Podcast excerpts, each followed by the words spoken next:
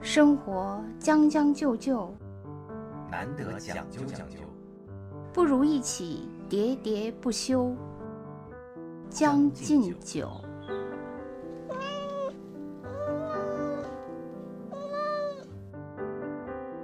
话说今年的这疫情啊，也给很多呃人的生活带来了很大的一些改变。你看，比如运动员、是吧？他们的这个四年一届的奥运会就取消推，应该不是取消了，推迟到明年了。对，明年还叫二零二零年奥运 会。对，可惜这个高考是不能推的，对吧？高考今年还是要进行的。就推了一个月，好像是。不能推迟到一年，也叫二零二零年高考。其实说到这个高考这事儿，我我我当时还在想，呃，要是我，然后这个要准备高考了，突然要推迟一个月，我该是什么样的一个心态？我觉得还是应该挺高兴的吧，因为当时都觉得时间不够用。不够用，对。但是推迟了一个月就够用了吗？也不一定吧。对，除非单独给你推迟一个月。对，我知道题目，这样考可以。啊，又来各国抄作业梗了。哎，兔子，我觉得你你啊，你是没有参加高考的是吧？我是参加高考的。你不是保送到北大的吗？我不是，我研究生是保送的，我本科是考的。哦，你是考进去的。对啊。啊，我还以为本科是那个。就当时我们是，我还记得我对那个高考的那个考场还记得很清楚。我们那个考场是三排，就是三叫三行吧。然后我是大概是坐在那个中间那个那一排的第一个。然后我左右两个女孩儿，那个我们三个人最后都是考的北大。北大嗯，对，就是不同的系。就是他俩都抄你的。我们互相抄的，可能我记得那个时候还号称要抄出了一个北大天团，要一个梅花的做法，好像是就就是那个答案是吗？对对对，就是谁也抄不了谁嘛。啊！但是我觉得就是呃，我自己呢，我觉得就是我对应试教育。我你说可能别人看我算是一个应试教育的胜啊胜利组，嗯，但是实际上呢，当然都是古老的应试教育，跟现在的应试教育也不是很一样了哈。我就是就我以前，但我觉得呢，我对他真的是爱恨交织。怎么讲？就是首先，我觉得从我个人来说，我觉得应试教育不好，但是我觉得从整个的中国来说，我觉得应试教育是最佳最优选。没。你觉得应试教育不好是怎么回事？按说你应该是尝到了这个胜利果实的呀。因为我觉得我头部啊，你算。我算头部。绝对啊！你在北大、清华那不算头部。我最后沦为了头皮屑。头皮屑。就是我觉得我最大的问题是在于我就是从小就没有自我。嗯，就是我长期应试教育，我觉得很多人都批评应试教育是洗脑嘛。嗯，但是对于我来说，我觉得应试教育对我来说不是洗脑，对我来说，我觉得就是洗头皮，不是，就是那个酒酒肉穿肠过，最后啥也没留。哦，呃，就是这个，就是我觉得吧，就比如说当年学的那些东西，呃，无论是语文、数学，什么呃英语、政治什么的，这些呢，对我来说都是一些考试的资料。嗯。我学过了以后就完全都忘了，嗯，就是你当时为了考试，我我的临时性记忆很强。如果明天考试，我今天紧急突击，我可以就是马上一个不错的成绩。对我这个临时记忆特别强，但之后我马上就清空内存啊，之后我就不记得了。我后来我跟我一个朋友在那儿比对这个，他说他比我清空的更快，他清空到以至于出了考场，他连答案都不记得，他自己写的什么已经清空了，就比我还我大概可能过两天就会清空吧。我觉得我是有这个问题。我记得我小的时候，呃。我上高中的时候嘛，我我问我爸和我妈那个物理呃物理还有代数和几何，我爸我妈都说你先把你课本拿来，我先看一下，我先回忆一下。然后我记得我当时还嘲笑他们，我说我说我就不会忘，我怎么可能忘呢？你们简直都忘了，太可笑了。我还嘲笑，但是我其实呢，就是不用等我像他们已经为人父母，我上大学以后，我就完全都不记得了。然后我大学呢，我。嗯，本科和研究生我其实都是学的同一个专业嘛。但是我就是回顾所来径，我连专业基本知识都不记得了。哦，我只记得里面的一些名词，但是这些名词的含义是什么，我已经完全不记得哦，了。所以说，嗯，这是你反对那个应试教育？对，因为他最后对我来说什么也没有留下。啊，并没有学到什么真正的东西。对，它只是我就是说升级打怪过程的一个，就是一一级一级往上升，但是升到最后就就跟那个狗熊掰棒子一样，手里只剩下最后一件兵器。这其实也是让我们今天想跟大家聊的话题啊。嗯其实我们也在这个网上看到了一个很有趣的一些段子，嗯就有些网友说，都已经毕业十多年了，还在做梦参加高考对，还吓出一身冷汗来我也是。啊！这个就是说你反对这个应试教育的原因之一。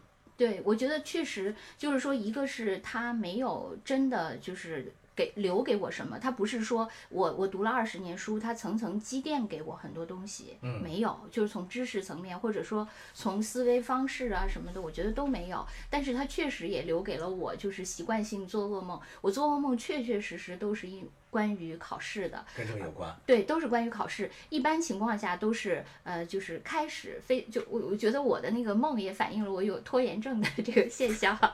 就考试开始都是悠哉悠哉的答，后来突然发现时间不够了，然后就或者是什么哎，就是那个网网红动图嘛，那个小孩儿抓紧在那儿写，对我我真脸都扭曲了。就是开始都很很自在的，就是慢慢答慢慢答，最后突然发现这 就拖延症就是这样嘛，开始不着急，后来就特别着急。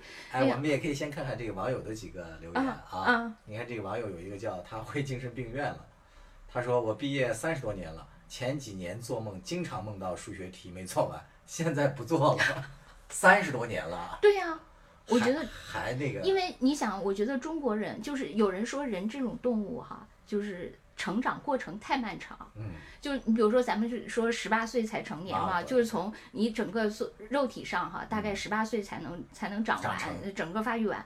那你受的教育以前是就是说呃中学毕业就差不多了，后来又提升到本科，然后现在那个博士、博士后都一大堆了。对，所以你等于你人生大概可能三十岁之前都嗯在三分之一了，对你身心成长的这个，所以你说你再过三十年，你还是做这个梦，一点儿也不奇怪，因为你人生的一半都被他给占据了。还是挺真实的啊。还有一个就是著名的运动员，应该是奥运跳水冠军，叫劳力士。他说：“看你们这些读书人，毕业十几年了，还会做关于考试的噩梦，瞬间觉得退役了十年的我，做关于跳水的噩梦也是正常的了。所以就是这些刻在每个人的，这刻在每个人都不是心里了，刻在他的记，刻在潜意识里刻在。基因里了。啊，刻在潜意识里，因为他做梦的时候会是这样嘛。嗯，所以每当这个时候，我原来就觉得，呃，应试教育对我来说好像是春梦了无痕，后来发现其实是深深的印在了春梦里。对，你看，其实这个劳力士啊，他的这个故事和你也有点像。劳力士也算是这个头部运动员了，是吧？你看也是奥运冠军了，也没全国也没多少个。他能够这个在十多年后还做关于跳水的噩梦，和你这个做关于高考或者考试的噩梦，其实是一个道理。对，都是一个道理。因为确确实实，你就算你最后一个跳水运动员，他可能最后都不会跳了，但是呃他在梦里还是会想起以前的点点滴滴嘛。嗯所以我觉得应试教育对我来说，就是第一，我什么也没留下；嗯第二，就是它确实是就是现在人们普遍诟病应试教育的，就是说它让你丧失了你自己本来可能有的兴趣或者才能的一些萌芽。嗯比如说我呢，我觉得我就是我，其实你比如说，你就算现在让我自由选择，我不知道我喜欢什么，啊，我可能现在因为毕业在，这个长久的这种应试教育当中，已经丧失自我了。对，以至于我你你现在让我往回找，就是那个那个就是兴像趣的萌芽点。对对，像江山特别喜欢种花哈、对他他那个芽儿早就没了，所以啊但你掘地三尺也不知道原来的芽是什么了。所以对于我来说，我觉得我好像毕业以后很多年，我觉得大概得过了个五六年，我才渐渐觉得自己可能会对有些有点兴趣，然后才开始去。我觉得我就是有就好像你被毒打了很久之后你就麻木了，然后麻木了以后你要消失这种麻木感是需要有一定时间的，就是你的那个肿胀啊、疼痛啊，就渐渐恢复知觉是需要很长。就我前面被毒打了二十年嘛，可能之后还需要花五年来恢复我的这个交感神经哈，就是这样，然后我才渐渐的有了一些自己的兴趣。但是这些兴趣呢，我又不愿意再回到学校那个那个那个重新的那个体系下再去，我又怕我这个对我这个，所以我最后也就是变成了一些野生的兴趣，因此也没有什么用处，也无非是自己的一些爱好而已了。嗯，这个确实，我觉得也体现出来了一些这个教育理念的不同啊。嗯。大家好，我是北京电台主持人耿化，朋友们都爱叫我带货达人。这一次我代言的是一档生活脱口秀《将进酒》，由我的两位老友江山兔子出品，社畜日常必备，通勤路上首选，华语地区包邮。相比较而言，你看有一些这个国家，它还是比较注重这个孩子的个性的发展的。因为对这个事情，我比较有这个呃具体的、比较直觉的印象啊，是我有一个朋友家的一个孩子啊，这个一个大哥。他家的这个呃小姑娘，原来是一个严重偏科的这么一个孩子，就是属于人文人文类学科还不错。你比如说像英语啊、语文啊、什么历史啊这些，这个这小孩儿，我印象最深的就是还比较小的时候看那个《甄嬛传》，然后对里面的那个很多的东西就是倒背如流啊，就是看了这么一两遍，他就有这个天赋。所以我对这个小孩印象，但是他的数学呀。还有什么化学啊，这些就非常差，非常糟糕。嗯，这个也就成了学校比较挠头的一个呃现象嘛，就是学生一偏科，这个老师不太好定义这个孩子，就是你将来他该怎么发展，要参加高考高考怎么办呢？就很发愁。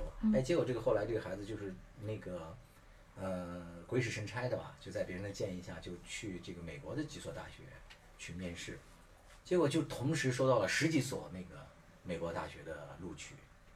就是这个呃，大学对他的评价就是说他的那个呃优点非常突出，因为这个小孩刚才忘了讲了，他呃作为他们学校的街舞社的社长，然后自己组队啊，自己来那个负责锻炼，带着他们那个中学取得了全嗯北京市中学生的这个街舞赛的第一名。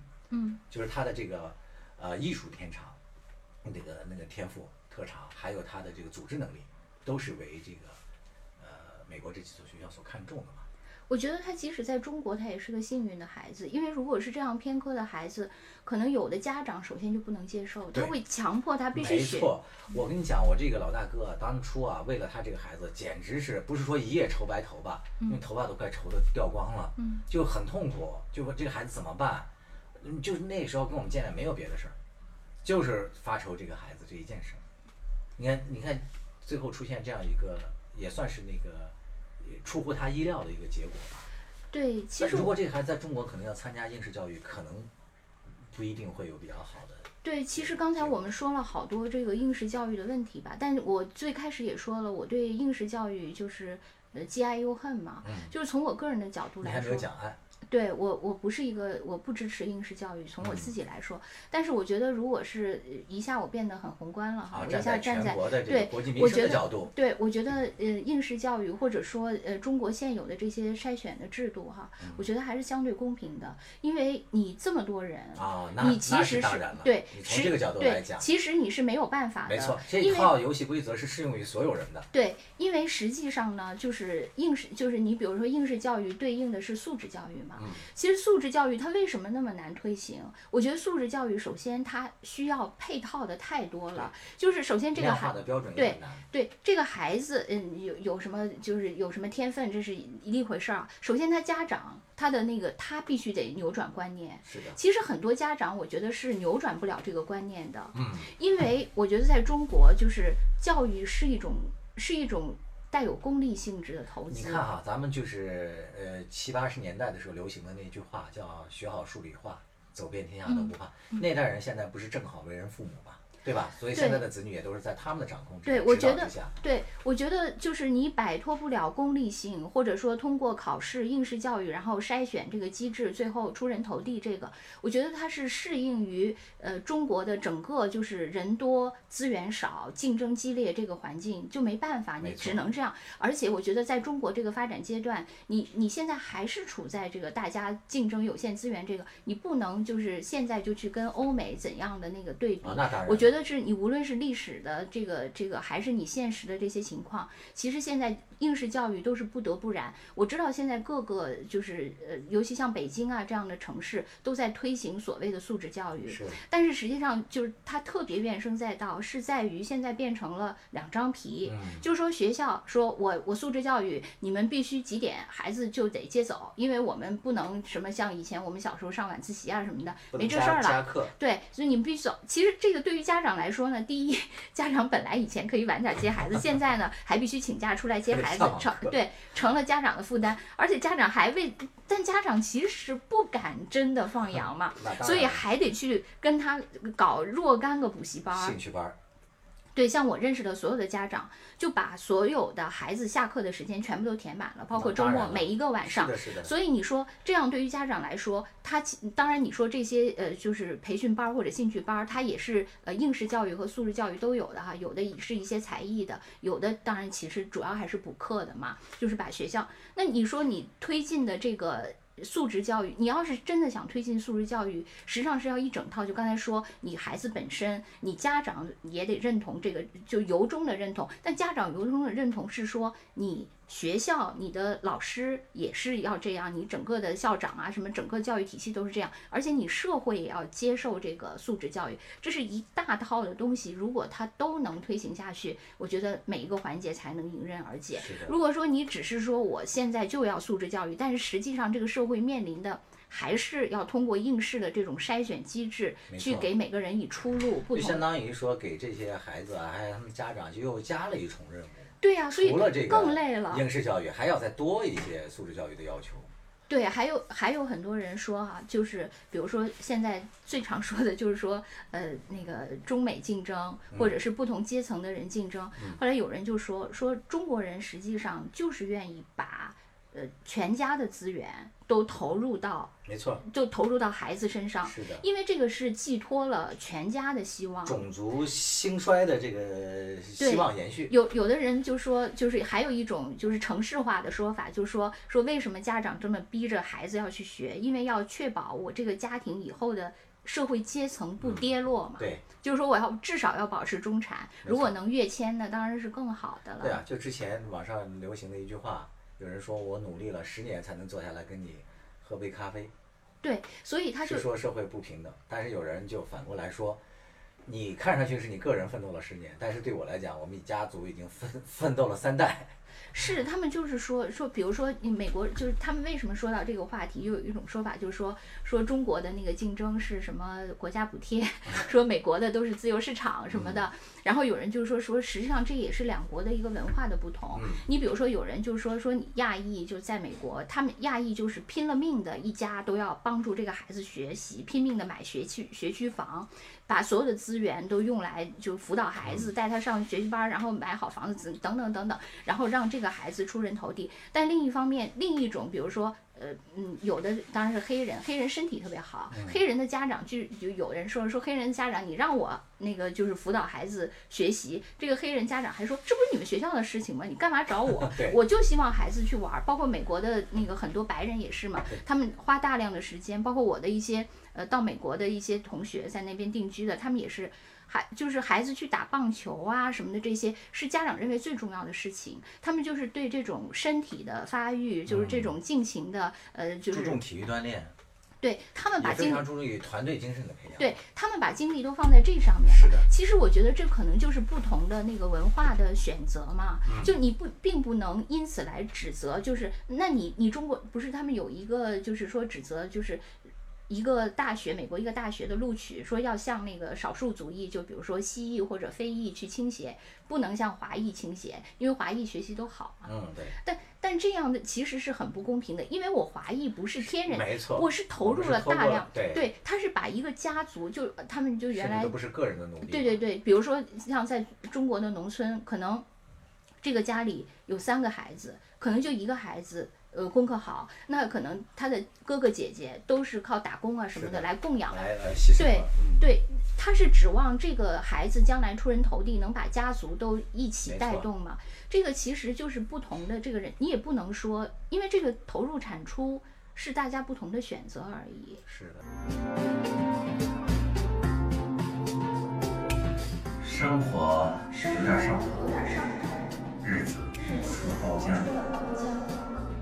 一再将就的活着，总有讲究的念想。将进酒，不打烊。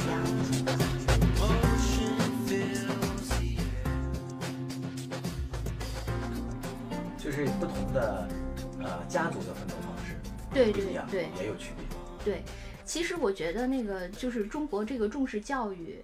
呃，真的挺好的，因为这个也是，就是说，在这种竞争态势下，一个我觉得是挺良性的选择。嗯，呃，只不过我可能个个人就是现在咱们因为已经这个做噩梦都做了二十年了，对，就是其实咱们也算是这个应试教育的呃胜利一方吧，好歹也算是接受了这个呃比较优质的教育，也因此呢获得了呃相应的呃工作机会。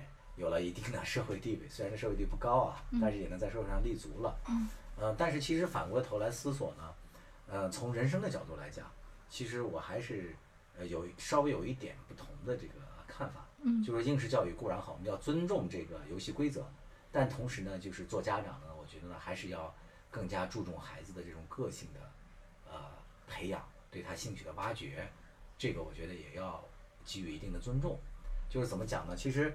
呃，就像那个呃，最近比较流行的这个心理学家武志红啊，他也是贵校的这个校友是吧？他的一个说法就是，呃，人生到这个世界上来最重要的一个任务还是要成为你自己。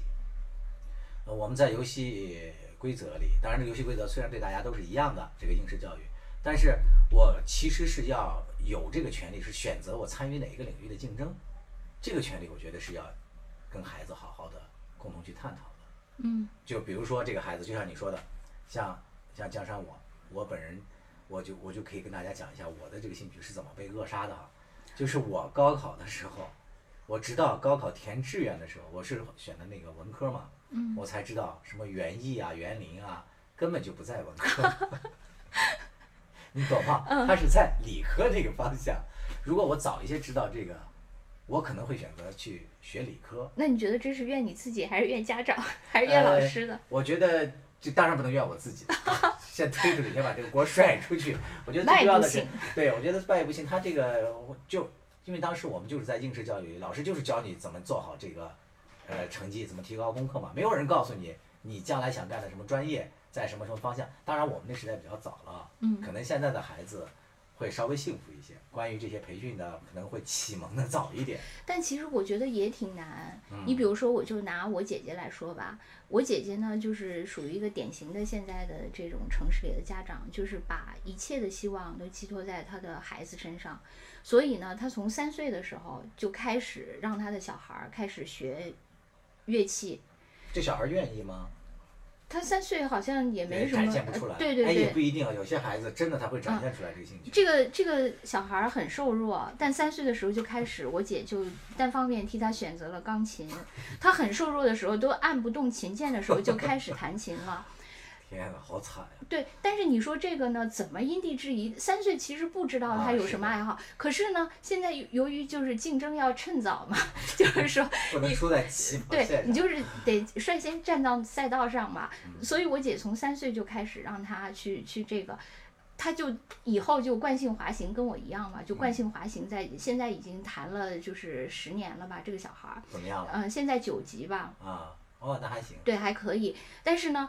你说他喜欢吗？这不是他选的，嗯，可能他在这个过程中，就是由于他三岁就开始弹琴，他在这个过程中可能早已经把这个啊他其他萌芽早就已经啊 cover 掉了嘛，嗯。所以他不知道他喜欢什么。我觉得可能很多孩子都是这样，由于太想早早的启蒙他，没错，这个就是过犹不及嘛，嗯。就是就是你说的这一点，在这个孩子的自我认知还有兴趣的这个萌芽诞生之前，不要过早的那个，就是替他做了决定。其实这就是家长已经替他人为做了决定了。但是家长很焦虑啊，觉得我绝对不能晚于其他的家长啊。所以就是家长你也别太过焦虑。就是有可能咱们俩是因为都没有孩子嘛，嗯所以还是有点儿说话轻飘飘嘛。对对对，但是人家其实还是很焦虑的嘛。嗯我觉得这个是没有办法的。像呃，像我像我姐呢，后来也企图呃发现就是她其他的兴趣。现在这个小孩儿呢，宁愿去唱合唱，也不愿意弹琴。因为我觉得，我猜啊，他他就说他特别愿意合唱。我觉得他愿意合唱的，就是可能两个原因吧，就是一个原因是可以逃避那个弹钢琴嘛，另外一个原因就是他唱的好不好，其实也无所谓，反正是在一个百人合唱团里嘛，对，啊，就不用被拎出来吊打嘛。对，就是那个就是可以当一下南郭先生是吧？对 所以你说，你说怎么办呢？其实我觉得真的是很两难。你好，我是中央广播电视总台主持人李志。听听老歌，好好生活；听听老友，聊聊生活。欢迎收听我的两位老友江山和兔子为您带来的生活脱口秀节目《将进酒》，将就日子，讲究活法。就有的呃孩子早会嘛，就是说很早就就显示出他在某方面的独特才能嘛，但有的也没有。还有一个，我觉得还有就是像那种就是才能很出色的孩子，其实也很难选。你比如说，我以前有一个同事，他的儿子就是下围棋特别厉害，嗯他呢就是特别犹豫嗯，到底是不是要给他选让他走专业围棋选手这条路。嗯因为这个其实对他来说是一个赌博。他如果在这条路上真的成了聂卫平，那当然是绝对是就就像郎朗他父亲给他选，他最后成了郎朗哈。但是如果他没成为朗朗，大多数人其实只做了分母嘛。但是这样就会对这个孩子一生是决定性的影响没错，所以他特别痛苦。你说有才能很痛苦，没才能也痛苦。是。其实你刚才说的什么朗朗啊，什么这些啊，我觉得这些故事不不具有那个说服力的一个原因，其实就是他的这种规律性性的总结，它是因果倒置的，是吧？他是因为朗朗成名了，再反过去看，所以说觉得哦，他的父母是教育是对的。但是其实就像你说的，那大部分的分母呢，对，可能一千万个里面出一个狼了，是吧？大部分，的家庭所以就是一个赌博嘛。对，就是看你有能不能有有幸，就能不能出来嘛？所以真的很难。你说对，就是你说咱们说啊，就是应该培养每一个孩子的兴趣，按照他的那个，但是在实际操作中，就是有刚才说的，可能还没兴趣已经强安了一个对，因为怕输在起跑线上，或者说有一个苗头，但是你又不不知道应不应该把人生的赌注都压在这个苗头上。嗯，所以这个是说起来容易，做起来很难。因为对于每个人来说，虽然说有一些什么概率什么的，但落在每一个身上就是百分之百嘛，就是百分之百成或者百分之百不成。嗯父母的一个决定落在孩子的头上。就是一座山。对，是，其实你看啊，就是呃，如果说一个国家，然后千千万万的人都在做一个关于高考的噩梦，这个这是一个什么现象呢？我可能不过也不能这么说。其实我觉得人生总是会有各种阴暗的记忆嘛，嗯就是童年所谓就是呃说的什么原生家庭啊，嗯或者一些遭遇啊，都会给那个一些人以一个一些永久的痕迹嘛，在心灵上。但我觉得高考的这个吧，就是。真的在中国，我还是坚持这个。我觉得在中国现有的当下，还是一个相对来说比较合理的。嗯真的，你说可能这就是一个时代的烙印，是吧？在这个我们发展的这个路上，有时候这一代人有一个集体的一个，呃，说是梦魇也好，说是这个青春的印记也好，这可能确实是不可避免的。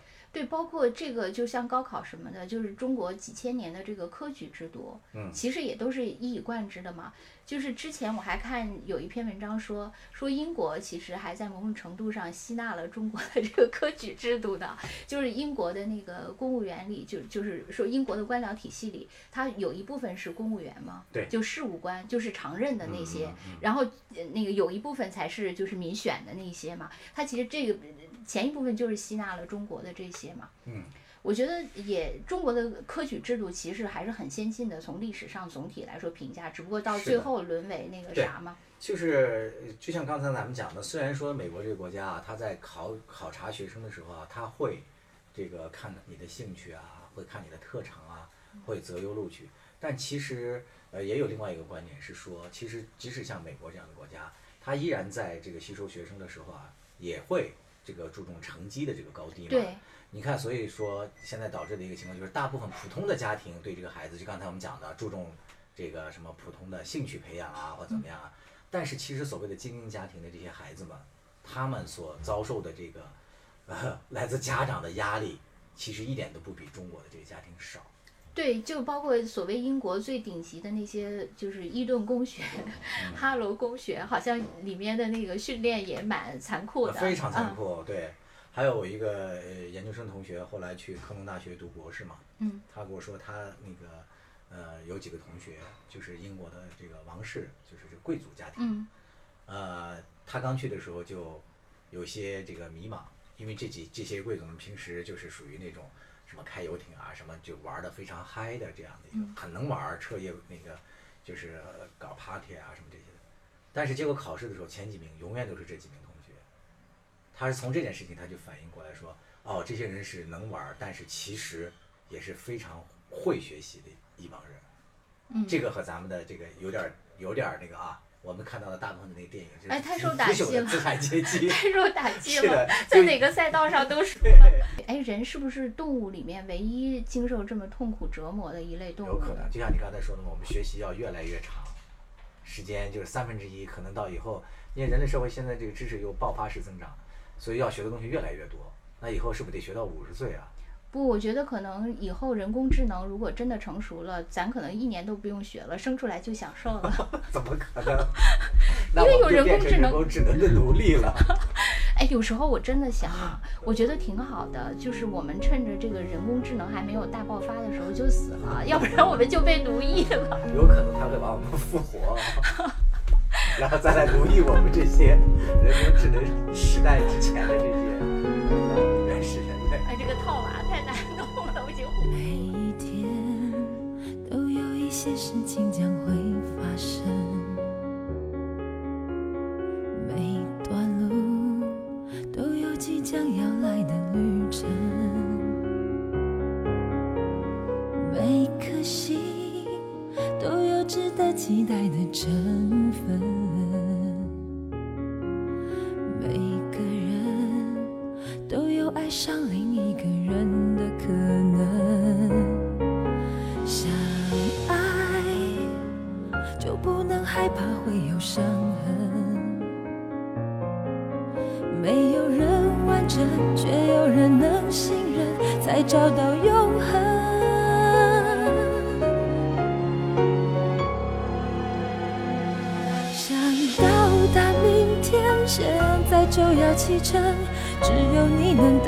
走向未来的旅程。想到达明天，现在就要启程。你能让我看见黑夜过去，